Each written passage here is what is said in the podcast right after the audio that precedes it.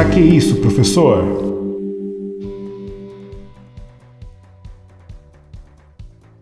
Olá, eu sou o professor William Souza e esse é mais um episódio do podcast Pra que isso, professor? O seu podcast de história. Um dos países mais pobres do mundo e das Américas.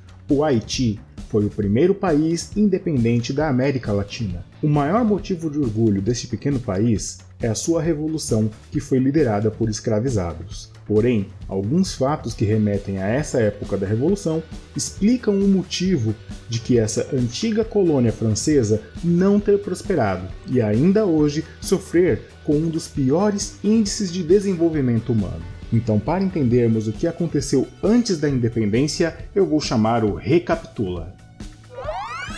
Em 1492, Cristóvão Colombo chegou ao território que abrange Haiti e República Dominicana. Portanto, em um primeiro momento, esse território pertencia à Espanha. Como era um local muito agradável e bem localizado, os espanhóis se instalaram e passaram a chamar aquele lugar como Hispaniola, e foram realizadas explorações de jazidas de ouro e também a produção de açúcar. Porém, pouco tempo depois, a descoberta de outros territórios fez com que os espanhóis perdessem o interesse e aquele território passou a ser disputado por ingleses, holandeses e franceses, sendo que esses últimos foram os que assumiram aos poucos a ilha, que passou a se chamar Saint-Domingue, e cerca de 30 anos depois, a Espanha cedeu parte desse território para a França. Então, conhecendo este processo e dito isso, vem comigo e bora pra história!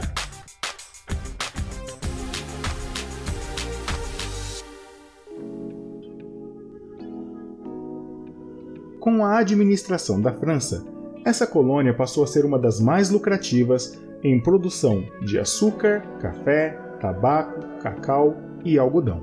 Mas essa prosperidade veio à base de muito sangue, já que a mão de obra ela era escravizada. Muitos escravos foram trazidos à força para a ilha e muitos acabavam morrendo devido à exploração pesada, doenças e maus tratos. Assim, a demanda por escravos era muito grande e a taxa de mortalidade entre os escravizados era enorme.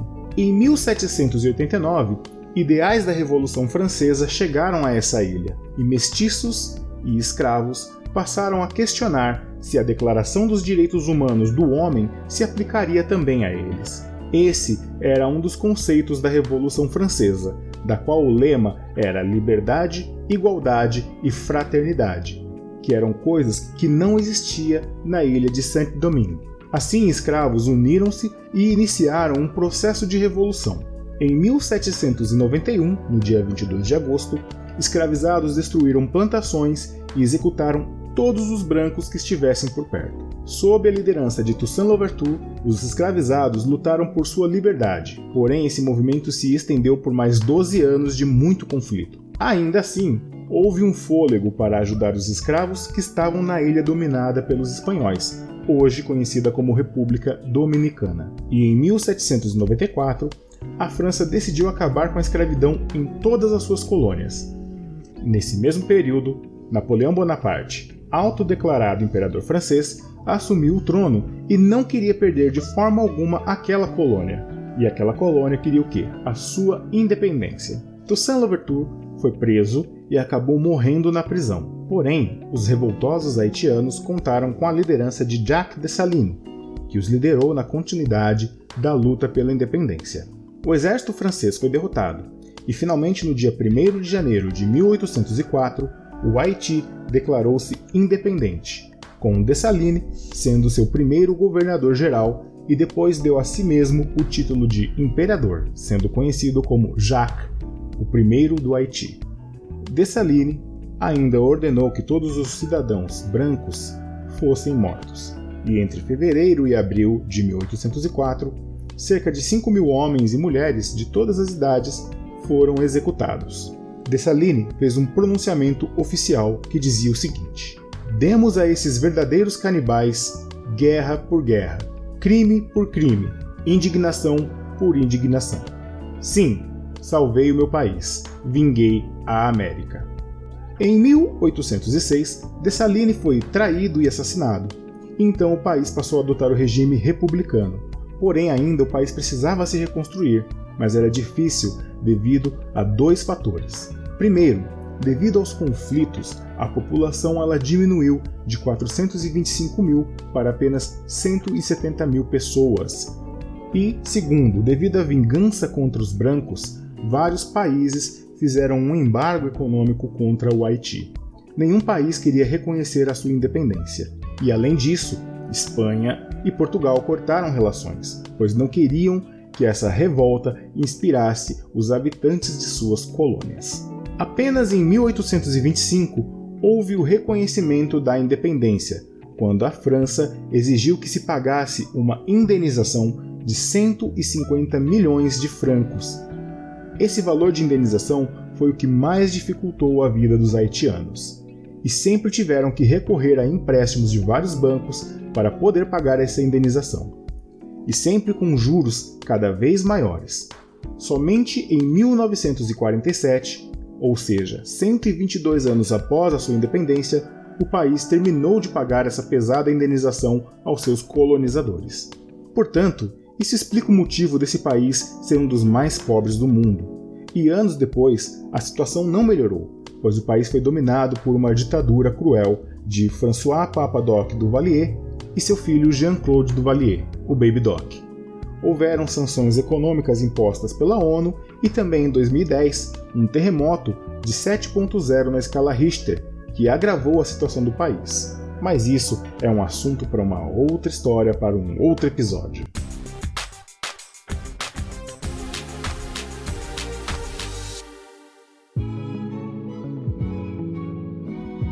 Podemos então notar como que um fato histórico pode influenciar na continuidade de um país. Então a gente viu aí que o Haiti ele declarou sua independência em 1804. A França impôs o pagamento de uma indenização de guerra e o Haiti só conseguiu pagar isso 122 anos depois da independência. E isso mostra por que, que esse país ele ainda é tão pobre. Por quê? O Haiti ele não tinha as condições, não tinha dinheiro em caixa para poder pagar essa indenização para a França. Teve que recorrer a empréstimos de bancos americanos, bancos alemães, para poder pagar essa dívida. Porém, como que o país vai pagar uma dívida sendo que ele não tem laço comercial com ninguém? Ninguém reconhece a independência dele. Então, os produtos que eles têm lá, como o café, como o tabaco, como o açúcar, não são vendidos no mercado comum como que as pessoas vão comprar de um país que, entre aspas, não é reconhecido? Foi uma dureza. Então, vários acordos tiveram que ser costurados para que o Haiti pudesse primeiro ser reconhecido e depois pagar essa dívida. Outra coisa também que a gente pode é, colocar aqui, jogar uma luz em cima, é a relação entre Portugal e Espanha com a ilha do Haiti. No momento do texto eu disse que Portugal e Espanha cortaram relações porque não queriam que esse movimento de revolução chegasse nos países colonizados, como o Brasil, como a Argentina, como o México. Então, os espanhóis, os portugueses, tinham medo que acontecesse a mesma coisa que aconteceu no Haiti. Outra coisa que tem que destacar também é sobre o ousado plano do Jacques Dessalines de eliminar todas as pessoas brancas da ilha. Né? E foi feito isso, ele saiu matando, junto com o exército, todas as pessoas brancas de origem francesa. Então foi um banho de sangue. Isso também foi o que deixou vários países com um pé atrás para reconhecer a independência do Haiti. Bom, então a gente tem aí um país recém-fundado, com muita morte, todo destruído, sem dinheiro e sendo cobrado uma indenização super cara pelo seu colonizador. Durante esse período, essa, essa dívida ela se arrastou ela se multiplicou porque os juros foram correndo, foram crescendo e o Haiti não conseguia pagar. Quando conseguiu se estabilizar foi em 1947. Logo depois entrou-se aí numa ditadura, primeiro com o Papa Doc, depois com o Baby Doc, e essa ditadura ela foi muito maléfica para aquele país, né, que atrasou muito o desenvolvimento do Haiti. E para completar a situação de tristeza, de penúria, em 2010 teve aquele terremoto de 7.0 na escala Richter que acabou abalando ainda mais a já combalida estrutura do Haiti. Então, nesse período também a gente entende alguns movimentos, por exemplo, de 2010 para cá, 2020, a gente vê uma onda migratória muito grande de haitianos vindo para o Brasil para tentar a vida, ou então haitianos indo para outros lugares. Mas no Brasil é onde a gente vê um maior número de haitianos chegando para conseguir um trabalho. E é muito triste porque a gente vê pessoas com formação acadêmica é, trabalhando em empregos que pagam, às vezes, menos que um salário mínimo. Então é realmente bem complicado a vida num país que é diferente do seu, onde a língua é diferente, onde os costumes são diferentes, e fica aquela esperança de poder um dia voltar para um Haiti reformado, para um Haiti que seja um lugar de paz, de descanso e mais equalitário para todos. E também a gente tem que destacar que durante o período de ditadura de Papa Doc, de Doc, a ONU impôs sanções econômicas ao Haiti. Então eles não poderiam recorrer, por exemplo, a um FMI ou recorrer a um outro tipo de fundo, uma ajuda humanitária para desenvolvimento humano. Por isso que o IDH de lá é um dos mais baixos do mundo. Há uns anos atrás, uma imagem correu o mundo de um menino comendo um bolinho feito de barro e muita gente se questionou se era a África, porque a gente tem essa mania de ainda relacionar tudo que é pobreza com a África. Mas não, esse país era um país da América e a gente ficou assim, poxa, da América, América Latina, o Haiti. Muita gente nunca tinha ouvido falar no Haiti. Então o Haiti passou a ser foco de muitos estudos, de muitos olhares para esse pequeno país ali na América Central. O Brasil enviou uma missão humanitária para ajudar na reconstrução após o terremoto de 2010 e aí né, deu uma melhorada lá, mas ainda não é o suficiente. É necessário que outras nações também ajudem aquele país que está tão combalido, que tem um povo tão alegre, tão feliz, mas que vive em extrema pobreza. E aí, o que você acha desse assunto? Você já tinha ouvido falar dessa revolução no Haiti? Alguém já tinha te comentado isso? Você já viu algum filme? Leu algum livro? Não? Se sim, manda e-mail para mim. O e-mail é souzawilliam1983@gmail.com. Repetindo, Souza com S, William com W, dois L's e M no final. souzawilliam1983@gmail.com.